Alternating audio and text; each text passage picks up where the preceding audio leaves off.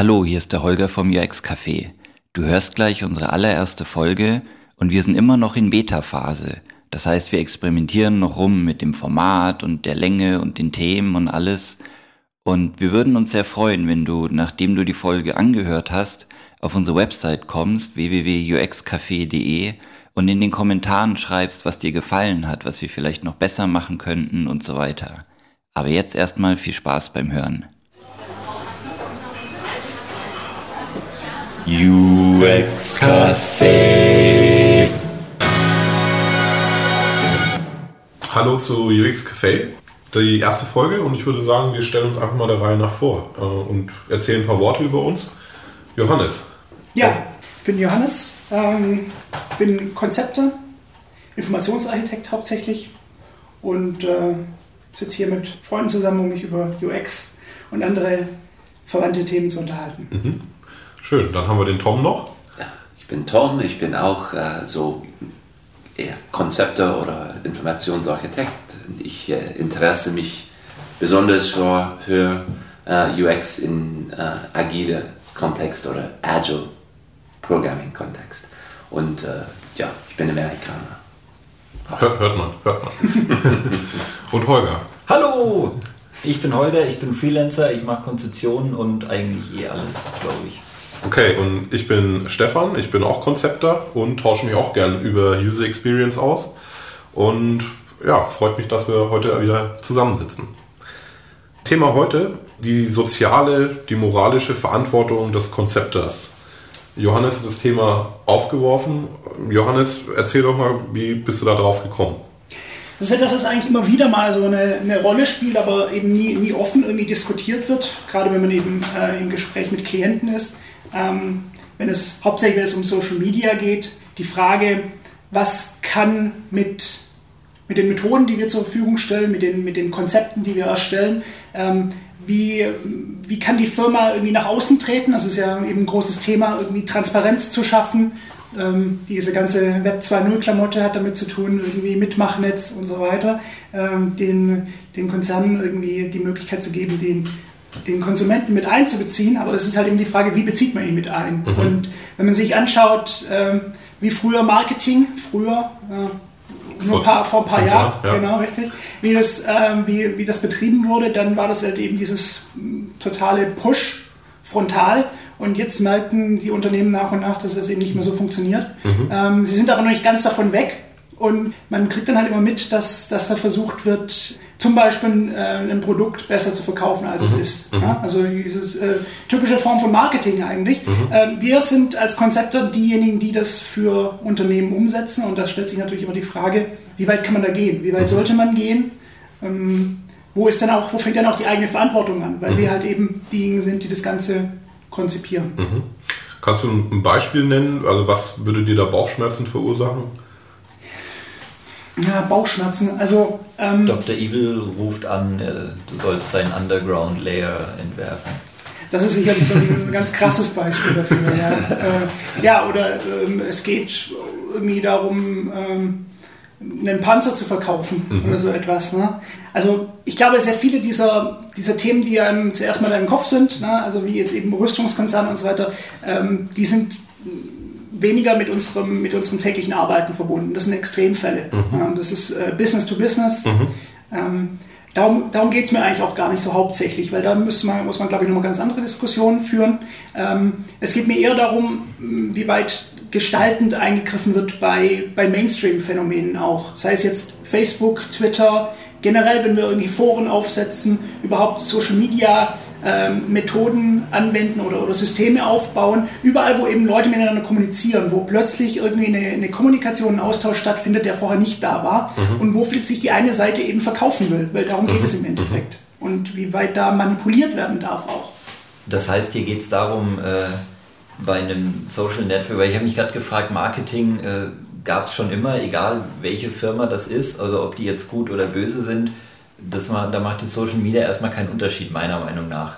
Ich kann für einen bösen Kunden arbeiten oder nicht, egal was ich für ihn mache. Mhm. Und Social Media speziell, was, ja, worauf beziehst du dich? Das ist eine gute Frage. Also ich, ähm, ich glaube, es ist der, der Punkt dieser Offenheit. Die Offenheit, die da suggeriert wird, die aber ah, auch okay. teilweise jetzt auch einfach ähm, tatsächlich auch vorhanden ist. Ja. Das heißt, ähm, dieser Schutzschild ist eigentlich nicht mehr vorhanden, die der Konsument durch äh, jahrzehntelanges Training mit, mit äh, Fernsehen, Radio und so weiter, Marketing, äh, einfach aufgebaut hat. Niemand von uns äh, fühlt sich tatsächlich gefährdet, denke ich mal, durch, durch Fernsehwerbung zum, zum Beispiel. Aber in diesen neuen Medien, äh, in Foren und so weiter, öffnen sich halt die Leute.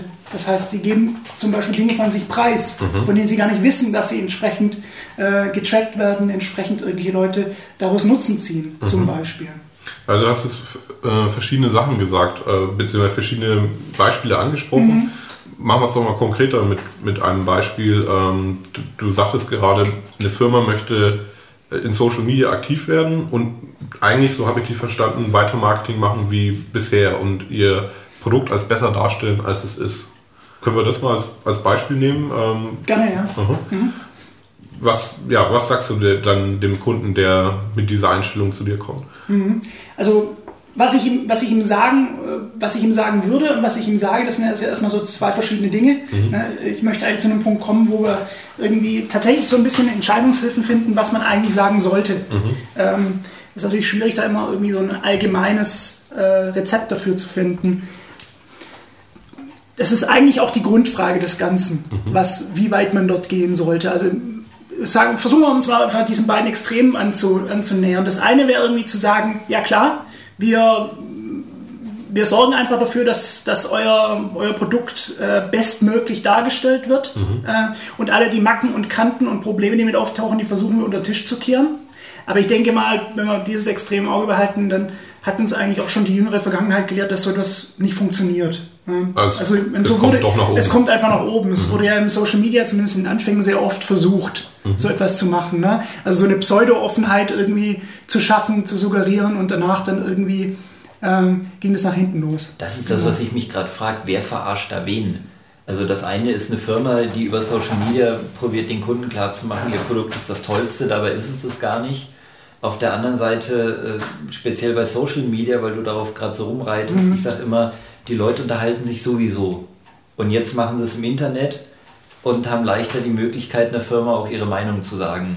Oder zumindest sich untereinander und die Firma kriegt es mit.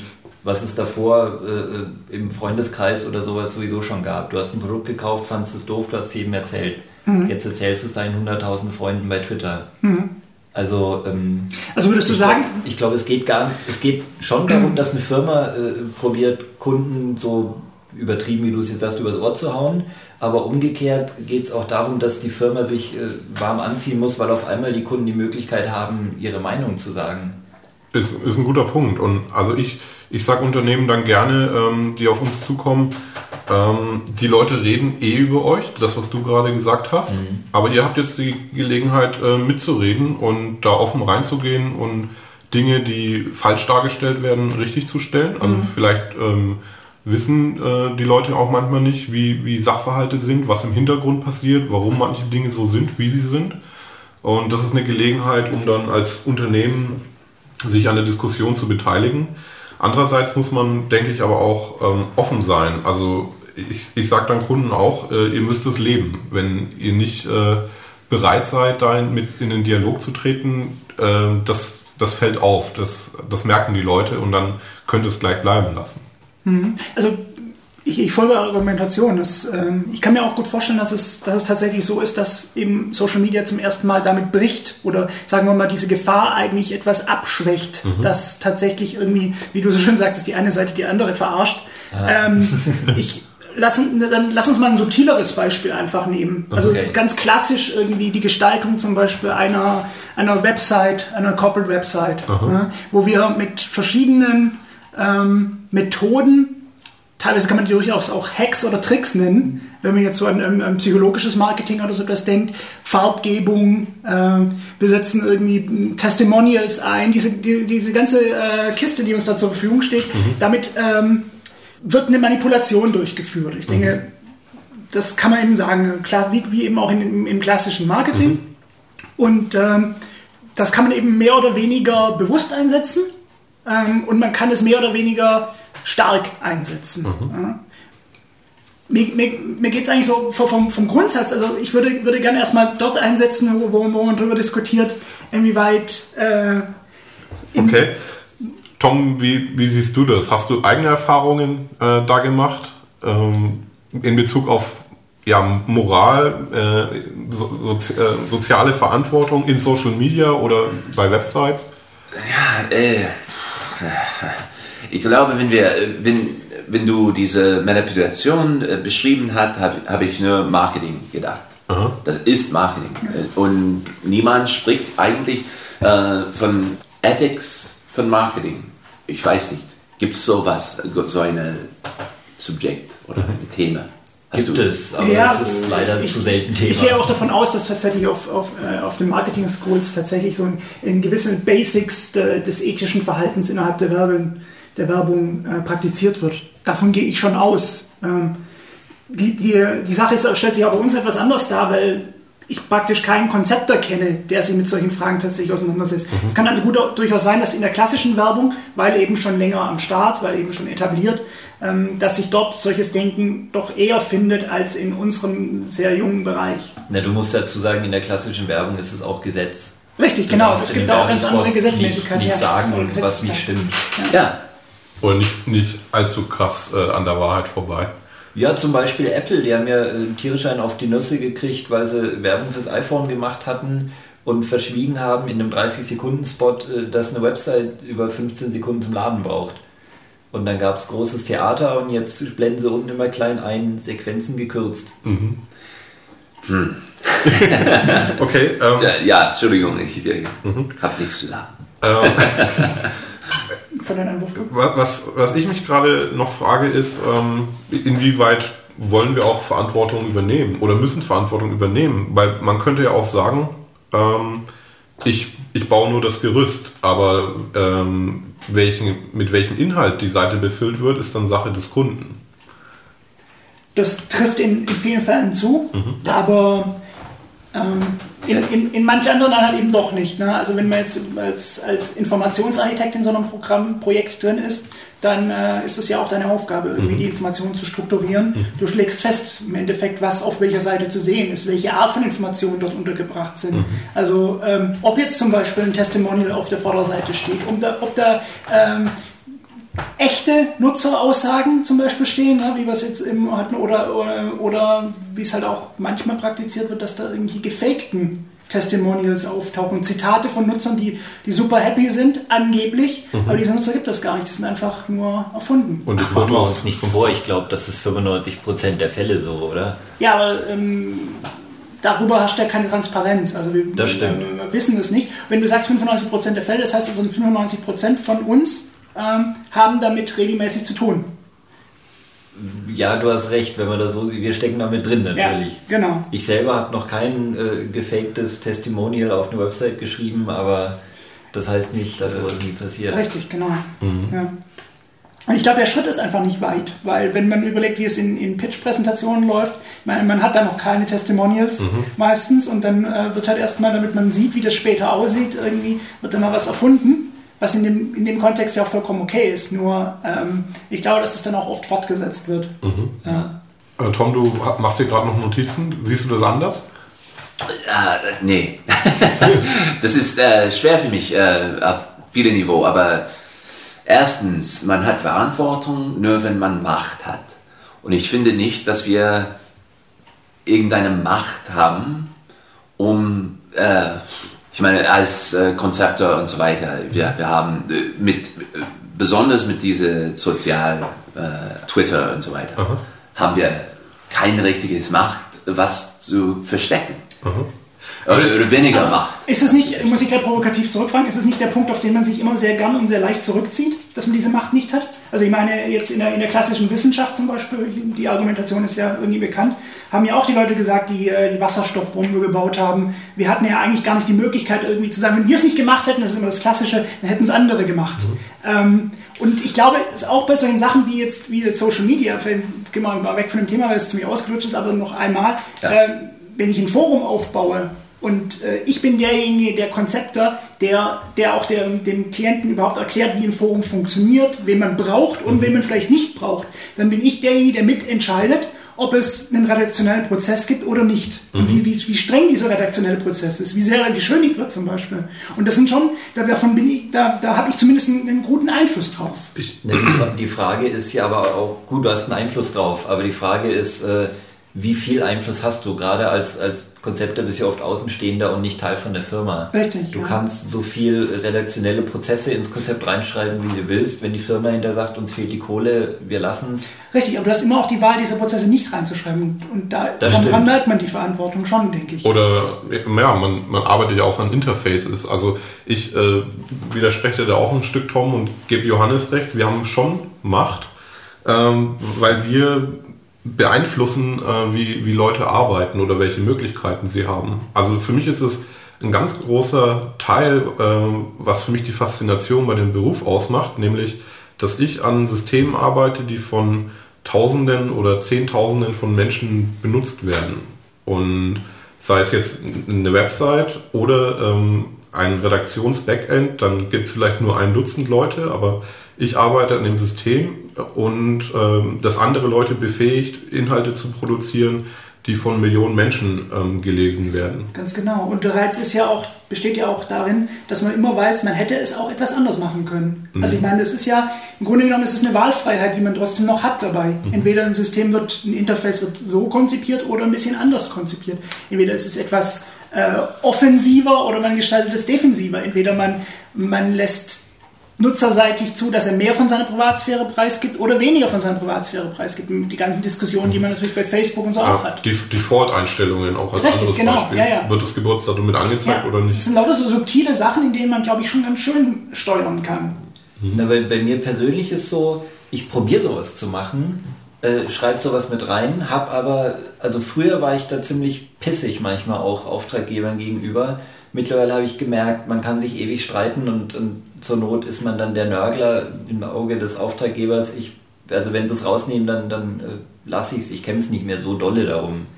Ich hatte letztes Jahr bei einer Agentur ein Beispiel, da habe ich eine Pitch-Präsentation geschrieben und habe auf die letzte Folie nonchalant, was ich sonst immer schreibe, wir achten auf sauberen HTML-Code, auf äh, äh, Zugänglichkeit, auf Blindenfreundlichkeit etc. Und äh, bevor es zum Kunden ging, ist diese Folie nonchalant rausgeflogen zum Beispiel habe ich mitgekriegt, habe ich dann mal erwähnt, aber auch nicht groß drum gekämpft. Leider. Warum ähm, ist die rausgeflogen? Weil die Firma das nicht anbietet? Dann wäre es ja richtig, dass sie sagen, da steht was auf der Folie drauf, was wir, was wir nicht anbieten können oder nicht wollen. Um ehrlich zu sein, so genau weiß ich es gar nicht. Also ich äh, unterstelle jeder Online-Agentur, dass sie sauberen HTML-Code schreiben und automatisch auf Zugänglichkeit und sowas achten. In dem Fall glaube ich fast eher, ist es nicht rausgeflogen, weil die Programmierer das nicht hinkriegen, sondern eher, weil es im Rahmen dieser Präsentation zu viel Information war. Mhm. Okay. Aber die Praxis finde ich sehr interessant. Also ist es von dir so ein bisschen so der Versuch, ähm, einen Ausgleich zu dem zu schaffen? Also ich meine, wir haben jetzt ja sehr viel darüber geredet, da wird irgendwie sehr viel ähm, Marketing betrieben. Ja? ja. Äh, und äh, hast du so ein bisschen das Gefühl für dich, dass es dann am Schluss so ein bisschen so die ausgleichende Gerechtigkeit sein, sein soll? Jetzt, es, es, war so ein, es war so ein Versuch, Tatsachen zu schaffen, mhm. glaube ich eher. Okay. Äh, also mein, mein heimliches Ziel war, dass hinterher klar ist, okay, wir haben dem Kunden zugängliche Website verkauft, wir müssen es auch machen. Mhm. Was natürlich nicht immer funktioniert. Ja, aber das ist interessant. Ich meine, ähm, es gibt ja, es gab vor, vor ein oder zwei Jahren ein, ein, ein recht erfolgreiches Buch, irgendwie New York Times Bestsellerliste, The Nudge, wo es eben mhm. gerade darum ging, wie man mit kleinen, subtilen ähm, Aktionen bestimmte Leute, mit denen man zusammenarbeitet, in eine bestimmte Richtung buxieren kann. Ne? Ja. Also immer so ein bisschen sticheln und so weiter. Das scheint mir eine ganz klassische Methode zu sein, die du da irgendwie angewandt hast oder jetzt genau dazu zu passen. Ich habe sowas früher richtig gehend übertrieben. Also mhm. ich bin da schon sehr viel besser geworden, glaube ich. Inwiefern übertrieben? Was meinst du damit? Naja, also dass ich halt nicht mehr so dolle stichel. Aha. Ich habe es auch mal geschafft, äh, einem Kunden lang und breit zu erklären, warum sein HTML-Code Mist ist, nur damit äh, er dann irgendwann mich nicht mehr sehen wollte und eine Woche später ruft er mich an, die, ein anderer Projektleiter war gerade da und hat ihm erklärt, äh, die Agentur, die den Code geschrieben hat, äh, hat Mist gemacht und jetzt wollen sie es ändern und ob ich nicht doch nochmal kommen könnte und ihm erklären könnte, was da gerade passiert ist.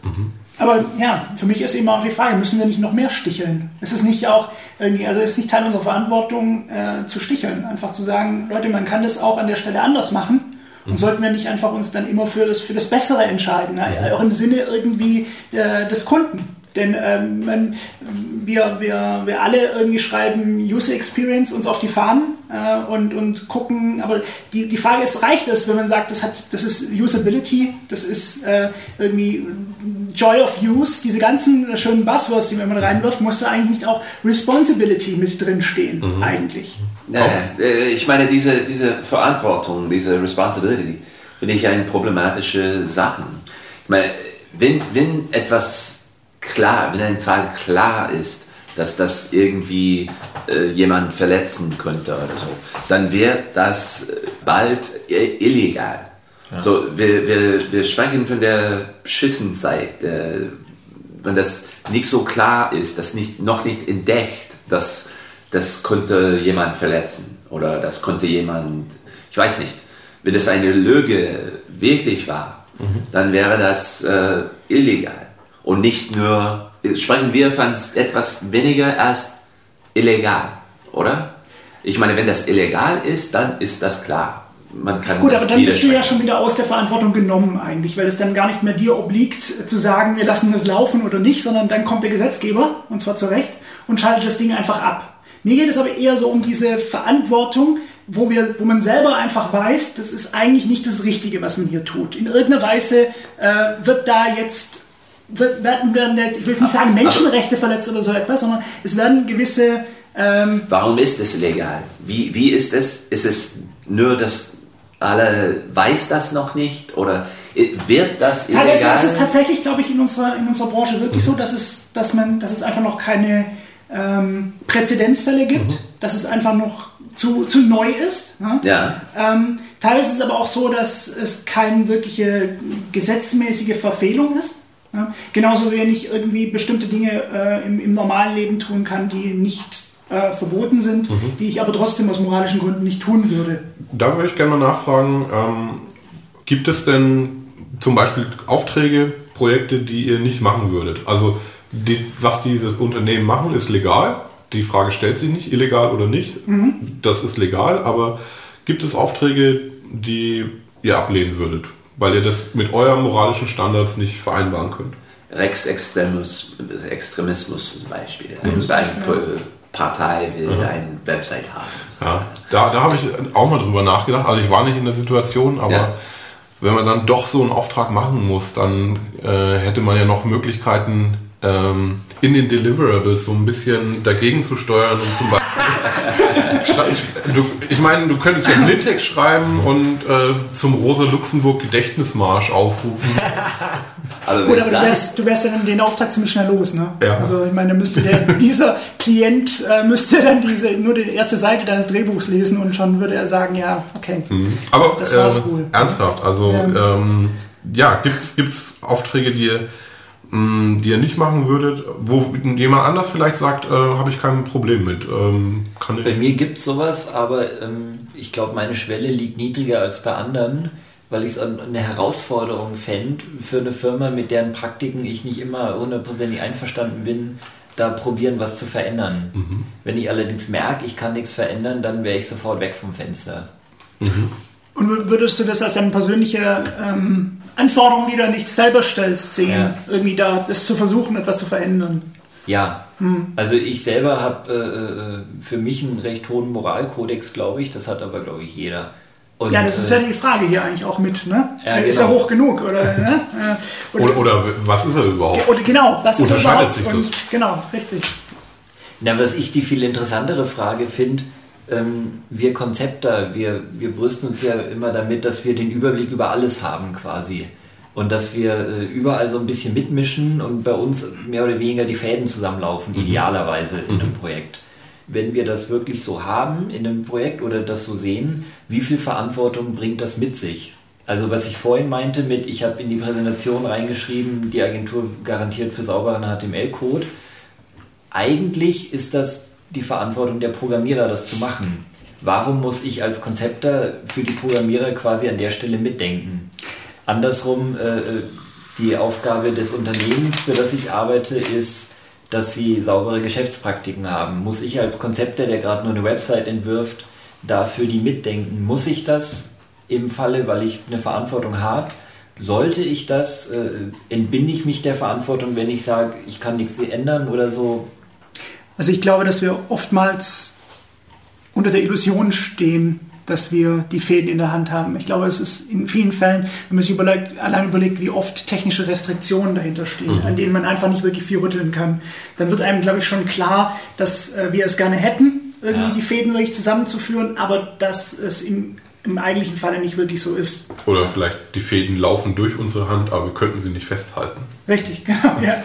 Und weitergesponnen, wenn es tatsächlich so wäre, dann würde daraus eigentlich vielleicht sogar eine Verantwortung resultieren, die wir im Endeffekt gar nicht tragen können. Also das, was einfach zu viel wäre für eine Person, um das etwas, äh, ja. um, um, um, um das zu tragen. Ich glaube, dann ist es äh, aber nur eine Frage, die sich jeder stellt. Also ich meine, es ist klar, wir als Konzepter können nicht die Geschäftspraktiken von einem Unternehmen verändern. Das heißt, das Einzige, was uns bleibt, ist zu sagen, ich arbeite nicht dafür. Und das ist für mich die Frage, ob das klar ist. Weil ich glaube, dass man mit bestimmten dass man in bestimmter Weise, nehmen wir mal an, du, ähm, eine, eine, Firma hat eine Geschäftspraxis, mit der man nicht einverstanden ist und es gelingt aber einem, diese Geschäftspraxis durch ein Konzept in die andere Richtung zu buxieren. Also einfaches Beispiel, diese, äh, diese Firma ist bisher total verschlossen in sich. Sie merken, sie haben ein Problem, weil ihnen nämlich die Kunden davonlaufen. Man sorgt dafür, dass sie sich nach außen öffnen in eine bestimmte Richtung. Mhm. Und durch diese Öffnung äh, wird der Revenue besser den die, den die Firma hat. Mhm. Und damit, äh, und, und zwar ist es eine bestimmte Richtung, die man eingeschlagen hat. Man, man hätte vielleicht auch eine andere Richtung gehen können. Äh, sagen wir mal, es wäre jetzt eben eine ganz besonders transparente Art und Weise, mit den Kunden umzugehen. Mhm. Ja? Äh, man, man rät ihnen, dass sie mehr auf ihre Kunden zugehen, dass sie den Kontakt halten, Leute anrufen und so weiter, bei Problemen sofort reagieren, äh, zum Beispiel auch äh, entsprechende Hotlines, Support-Hotlines einrichten und so weiter. Mhm. Das wäre eine ganz bestimmte Art und Weise, mit diesem Problem umzugehen. Und damit hätte man doch zum einen irgendwie den, den Klienten zufriedengestellt, weil er äh, verdient mehr. Und zum anderen irgendwie auch äh, etwas gemacht, wo man sagen kann, die Endkunden haben auch was, äh, was davon. Mhm. Wenn du das schaffst, ist das eine hohe Leistung. Aber ich glaube, das funktioniert selten. Also ich habe mal für äh, eine große Bank ein Konzept entworfen, da ging es darum, äh, dass sie äh, über Themen, die sie gerade betreffen, offener kommunizieren online und quasi äh, selber zu Themen Stellung beziehen, bevor es die Presse macht und nur auf sie eindrischt. Und was ich gemacht habe in dem Konzept war, denen mehr oder weniger in die Backe zu schreiben, dass sie sich regelmäßig zu solchen Themen auch äußern müssen. Und ich bin der Meinung, dass das, also dass wir die, wenn die das Konzept umgesetzt hätten, wären sie quasi auch in der Pflicht gewesen. Sie posaunen raus, ab sofort werden wir uns hier äußern und dann sind sie auch in Zugzwang. Und ich glaube, dass das auch ein bisschen der Grund war, warum aus dem Projekt nicht so viel geworden ist, weil sie da nicht so Bock drauf hatten. Hm. Aber in den seltenen Fällen, in denen es klappt, ist doch großartig. Ich meine, man kann das tatsächlich, stimmt, ja. man hat, also ich denke, es gibt kein besseres Beispiel, um wirklich auch die, die Macht teilweise des Konzeptes irgendwie zu zeigen. Wenn es klappt, dieses Konzept zu platzieren, wenn die Firma wirklich sagt, wir machen das, dann sind sie unter dauerhaftem Zugzwang, äh, dort mitzumachen. Und es gibt keinen Weg zurück. Das ist ja auch irgendwie immer so die, die Parole, das habe ich die VV verstanden, Stefan, ne? was du ja auch deinen, deinen Kunden erzählst. Ne? Wenn man mal eingestiegen ist, dann äh, muss genau. man das auch konsequent weiter durchführen. Man, das, was ich vorhin meinte, ähm, man muss das auch leben. Also mhm. bei Social Media zum Beispiel. Ja. Ähm, weil man verbrennt sich halt die Finger, wenn man äh, mit alten Praktiken da, davor geht. Mhm. Weil da kriegt man ordentlich von den Nutzern dann auf die äh, was auf die Nase. Und mhm. das ist was, weil die Diskussion jetzt schon die ganze Zeit um diese leidlichen Social Media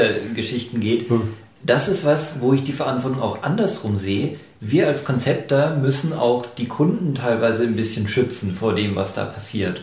Die ein bisschen vorbereiten, worauf sie sich mit Social Media einlassen. Mhm. Ja. Berühmtestes Beispiel in Deutschland aus dem letzten Jahr ist die unsägliche Kampagne von Vodafone. Richtig, ja. Da haben ein paar Geschäftelhuber oder auch Dampfplauderer oder, oder meinetwegen Ferengis, sagt, was ihr wollt. Ich weiß nicht, ob wir das nicht rausschneiden. nein, nein, das ist okay. Wir nennen ja keinen Namen. Nein, wir, wir nennen, wir nennen keine Jeder Namen. Weiß, wer wir nennen sie einfach Ferengi. Es könnte auch ein, ein weiterer geflügelter Begriff bei uns werden. Ja. ja. Also ganz furchtbare Dampfplauderer haben äh, eine Kampagne für Vodafone aufgesetzt, die sie sehr auf Social Media zielte. Und das hat hinten und vorne nicht funktioniert. Äh, Vodafone war bei Social Media nicht wirklich dabei. Haben, was du vorhin meintest, äh, angesprochen hast, sie haben Nutzermeinungen auf ihrer Homepage gehabt, die nur Blindtext waren, beziehungsweise sehr schön gefärbter Blindtext, mhm. aber es waren nicht die Live-Twitter-Streams, die sie eigentlich sein sollten. Und äh, das größte Problem war, weil das so auf Social Media abzielte, diese Kampagne, gab es natürlich für die Kunden von Vodafone zum ersten Mal eine Möglichkeit, mit Vodafone in Kontakt zu treten und ihre Meinung zu sagen. Und der ganze aufgestaute Frust der letzten 20 Jahre hat sich auf einen Schlag entladen. Eine Lawine über sie hergelaufen. Ja. Ne? Ja. Und damit haben, glaube ich, Vodafone garantiert nicht gerechnet. Und die Agentur wird das denen schönfärberisch im Vorfeld verkauft mhm. haben.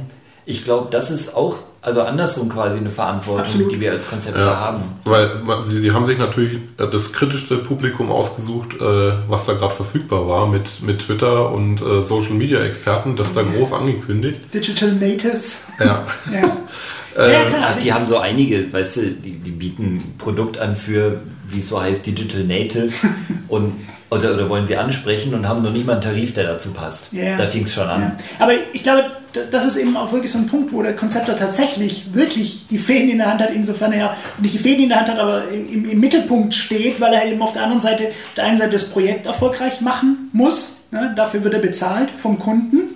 Äh, und auf der anderen Seite eben auch äh, nach dem Kunden schauen muss. Mhm. Und dann auch noch, könnte man sagen, irgendwie eine Verantwortung fürs Team hat. Das ist ja auch noch irgendetwas. Ne? Abgesehen ja. vom Erfolg möchte man ja auch, dass die Zusammenarbeit mit den anderen gut funktioniert. Mhm. Da ist ja auch. Mhm. Du meinst jetzt die Zusammenarbeit mit den Kunden oder die Zusammenarbeit im Agenturteam oder im gesamten Produktionsteam? Im gesamten Produktionsteam, okay. richtig, genau.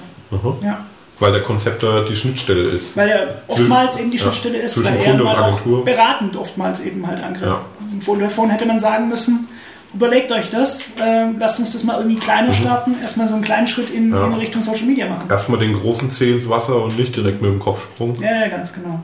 Ja, das mit, also speziell Vodafone, das ist ja grundsätzlich mein, meine Meinung zu allem einfach machen und nicht drüber reden. Also es wäre so einfach gewesen, einen Twitter-Kanal von Vodafone aufzumachen, wo sie anfangen, auf Reaktionen von Kunden zu antworten. Wenn ein Kunde äh, bei Twitter schreibt, er hat Ärger mit seinem Vertrag oder Probleme mit dem Empfang oder was auch immer, da ein, eingreifen. Stattdessen haben sie natürlich im Vorfeld großes Buhai gemacht darüber. Und dann waren natürlich die Erwartungen so unermesslich hoch, dass das hinterher nur ein Desaster sein konnte. Mhm. Andererseits ist, ähm, also einfach machen, ähm, ja, kann man mal anfangen, aber es kommen dann auch sehr schnell Fragen auf, äh, nämlich ähm, diejenigen, die das machen, was dürfen die? Wie, wie reagieren die, wenn bestimmte Anfragen reinkommen? Das ist klar, das muss, das, das muss alles feststehen. Mit einfach machen und nicht drüber reden, meine ich, äh, das dem Kunden nicht groß ankündigen. Mhm. Aber intern, das muss alles Hand und Fuß haben natürlich. Ja, ja. Und da, das braucht sowieso Zeit, bis das Hand und Fuß hat, bis die Leute Ahnung haben, bis sie sich damit auskennen, bis die Abläufe klar sind, die, die Hierarchien oder die, die Befugnisse klar sind wenn das alles steht und man merkt, so funktioniert es, dann kann man nach außen eine Kampagne machen, hört her, wir sind erfolgreich bei Twitter meinetwegen. So are you saying that the person that suggested this to them is responsible in an ethical way because they should have been able to predict that this would be a reaction? Are you saying it was ja. just a stupid way to go about it, business-wise? Definitiv. Or an immoral way? Ich, ich sage nicht, sie sind verantwortlich auf eine ethische Art und Weise. Okay. Sie sind nur verantwortlich. Ich bin der Meinung, sie haben Vodafone in eine Scheiße reingeritten, die nicht hätte sein müssen. Das stimmt, also, im, im Hintersicht. Ich, aber äh, man kann immer alles sehen. Ich kann halt deine Frage auch nicht wirklich entscheiden oder eine definitive Antwort ja. darauf geben, aber ich würde halt sagen, wenn, wenn tatsächlich dort äh, im Unverstand gehandelt wurde, tatsächlich irgendjemand Social Media ausprobiert hat, der noch nicht genau wusste, ähm, wie, wie das eigentlich funktioniert und welche Konsequenzen es hat, dann äh, gebe ich dein, deiner Argumentation vor, Recht, Verantwortung kann nur dort entstehen, wo auch Macht ist. Und Macht heißt einfach einen Überblick zu haben über die Situation. Das heißt, wenn das Wissen nicht da war, dann war auch keine Verantwortung da, ja. weil einfach nur jemand äh, taktisch gehandelt hat. Wenn aber es tatsächlich so war, dass, äh, dass dort äh, Profis am Werk waren, die eigentlich hätten wissen müssen, welche Pandoras Box sie damit öffnen, dann äh, steht da für mich heraus auch eine ethische Verantwortung. Also ich bin der Meinung, man hätte sich denken können, aber äh, das schnelle Geld hat zu sehr verlockt. Also ich denke auch, ich, ich weiß nicht, äh, dem würde ich jetzt nicht, nicht uneingeschränkt zustimmen, aber ich denke auch, man, man hätte sich das denken können. Äh, warum er es dann trotzdem so gemacht hat, mag ich nicht beurteilen. Na, ich glaube, speziell so ein Problem lässt sich für Kunden ganz leicht vermeiden. Ähm, es gibt ja 100.000 Dampfplauderer auf der Welt und nicht immer weiß man sofort, äh, soll ich jetzt dem vertrauen oder dem oder was auch immer. Es reicht eigentlich nur zu gucken, ob die Leute schon mal erfolgreich was auf die Beine gestellt haben. In dem Bereich, was sie dir gerade zu verkaufen probieren. Und ich bin der Meinung, damit wären die Leute, die das Vodafone-Debakel inszeniert haben, schon aus dem Rennen gewesen. Hm. Gut, es gibt natürlich immer ein erstes Mal, nur vielleicht sollte man das dann nicht in diesem großen Stil dann gleich äh, irgendwie versuchen. Ja. Ich würde gerne nochmal zu der Verantwortung zurückkommen, die man innerhalb eines Teams hat. Mhm. Also die Verantwortung auch für die, für die Leute, mit denen man zusammenarbeitet. Wie meinst du das, dass die Leute sich nicht verheizen oder dass die Leute keine Grenzen überschreiten? Oder? Ja, ähm, eigentlich alles. Ja? Mhm. Also ich glaube schon, dass, äh, wir waren ja vorher schon bei dem Thema, irgendwie der Konzepte hat die Fäden in der Hand. Mhm. Ich glaube schon, dass er mit die Person ist, vielleicht zusammen mit dem Projektmanager, mhm. der am besten Überblick hat über das, wie das Projekt gerade läuft. Mhm. Wer jetzt gerade wie viel zu tun hat. Der Konzepte ist ja oft der, der eben halt gerade anderen auch äh, Arbeit zuteilt und dann wieder darauf warten muss, dass Informationen ja. zurückkommen und so weiter. Zum Beispiel in Kombination mit dem Zusammenarbeit mit dem Screen Design. Mhm. Und ähm, da besteht ja durchaus auch eine Verantwortung, dass man zum Beispiel Leute nicht überlastet mit bestimmter Arbeit. Also im Grunde genommen, klar, das ist, mit, das ist das gleiche Dilemma, das eben halt auch der Projektmanager hat. Der hat das nämlich noch ein bisschen stärker, weil der alle zuteilt. Aber ähm, ja, das ist halt eben auch noch so ein Punkt. Ich weiß nicht, ob er jetzt viel hergibt, aber. Ja, doch, finde ich schon interessant. gesagt.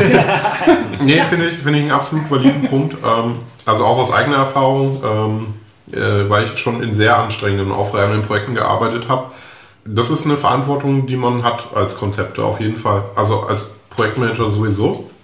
Ich denke, ein guter Projektmanager sagt nicht zu allem Ja und Arm, was der Kunde sagt, sondern er schützt auch seine Ressourcen, ähm, so dass äh, das Projekt dann insgesamt gut äh, abläuft, aber natürlich in einem größeren Interesse auch, dass die Leute bei der Firma bleiben und mhm. nicht äh, nach dem Projekt kündigen. ähm, aber die Verantwortung hat auch der, ähm, der Konzepter. Also fängt schon damit an, ähm, dass er dem Projektmanager zurückmeldet, ähm, wenn die Zeitplanung zum Beispiel Richtig. unrealistisch ist. Genau. Oder ähm, ich erinnere mich an ein Beispiel, eine, eine Pitch-Präsentation, also mal wieder bis spät in die Nacht hinein in so einem äh, Pitch gearbeitet hat, dass es dann darum ging, äh, werden jetzt noch zwei Wireframes vom Screen Designer umgesetzt oder sind es drei oder vier? Brauchen wir drei oder vier? Oder und brauchen wir keins? Oder brauchen wir eben auch keines? Mhm. Und dort in solchen Situationen, meiner Erfahrung nach, ist es halt oftmals der Konzepter, der das dann entscheidet. Ja. Der eben sagt, okay, ich brauche am nächsten Tag so und so viele Screens, um die in der Präsentation irgendwie einzufügen. Mhm. Und da ist es auch nicht der Projektmanager, der, der das vorgibt. Und davon hängt dann aber ab, ob der Designer irgendwie noch bis um zwölf oder bis zum nächsten Morgen um acht arbeiten muss. ja. Ja, wir sind als Konzepter am Anfang der Arbeitskette. Das heißt, wir haben viel Verantwortung. Wir sind aber auch in einer relativ bequemen Position, weil wir entscheiden, wie viel andere noch arbeiten müssen. Ja, wir sind, aber denke ich, nicht nur am Anfang, sondern wir sind während des gesamten Prozesses beteiligt, ja. weil wir dann auch Produktionsbegleitung machen und Natürlich. Qualitätssicherung am Schluss. Also insofern dann ja eine einflussreiche Position, die der Konzepter hat, auch wieder macht, wenn man so will lass uns doch mal zusammenfassen. Äh, Johannes, hast du neue Erkenntnisse jetzt rausgezogen aus der Diskussion? Also ich, ich habe zumindest mal rausgezogen, dass, äh, dass es tatsächlich Verantwortungen gibt. Also ich denke, das ist so ein bisschen so der Konsens mhm. hier. Ich glaube, dass tatsächlich äh, der, der Konzepter sehr viele ähm, durch, durch die Macht, die er hat, den Einfluss, würde ich jetzt mal abmildern sagen, ähm, an vielen, vielen Stellen Verantwortung trägt. Mhm. Das ist zum einen dem Kunden gegenüber, weil er eben den erfolgreich machen will und ihn auch richtig beraten will, das hat man ja auch diskutiert, mhm. und zum anderen eben auch äh, den Endnutzern gegenüber. Okay. Tom, ein Schlusswort? ja, die, die ganze Thema ist für mich äh, schwer zu erklären. Ich meine, ich habe von, ich sage das nur auf Englisch so, uh, whether it's unethical in a way that will eventually become illegal, mhm. or an area that I don't think we talked about as much I think it, the question is whose interest is involved. Are you protecting a customer or a business partner, or are you protecting your own reputation? So if the situation is right and all the players know each other well, then ethical behavior is in your interest for the sake of your reputation. And that somehow has to be pulled away from I'm protecting this poor customer that I could take advantage of and manipulate, or I'm protecting this poor client that I could take advantage of and manipulate uh, in some uh, some top-down way, some uh, oder ist das für dein eigenes Ruf wichtig? Okay. Sonst habe ich nicht. Holger, äh, dazu was, was Tom gerade gesagt hat? Oder in der Ähm. allgemeinen Zusammenfassung? Naja, ich glaube so generell das Thema, äh, jetzt haben wir eine halbe, dreiviertel Stunde darüber geredet, man könnte auch noch ein halbes, dreiviertel Jahr darüber reden und Mhm. käme nicht so viel weiter wahrscheinlich. Ich fand's cool, ich habe mir vorgenommen, vielleicht doch in Zukunft wieder mehr zu sticheln. Okay, äh, auch gut, wenn, wenn Vorsätze. Äh, Jawohl. Okay, ähm, ja, für mich war es eine interessante Diskussion. Wir haben über viele verschiedene Punkte gesprochen. Ähm, Social Media war ein großes Thema. Wie verhält sich der Kunde? Was kann ich dafür? Muss ich mich überhaupt äh, drum kümmern? Und äh, haben dann auch noch den Bogen geschlagen zum Thema Zusammenarbeit äh, im Team. Ähm, breite Diskussion und ja, wie Holger gesagt hat, man könnte es noch endlos weiter diskutieren, aber ähm, ja, hat, hat Spaß gemacht. Ja. Äh, le- letzte Sache, wir hören uns nächste Woche wieder und ähm, unsere Adresse möchte ich nochmal nennen, www.uxcafé.de. Tschüss. Bis dann. Tschüss.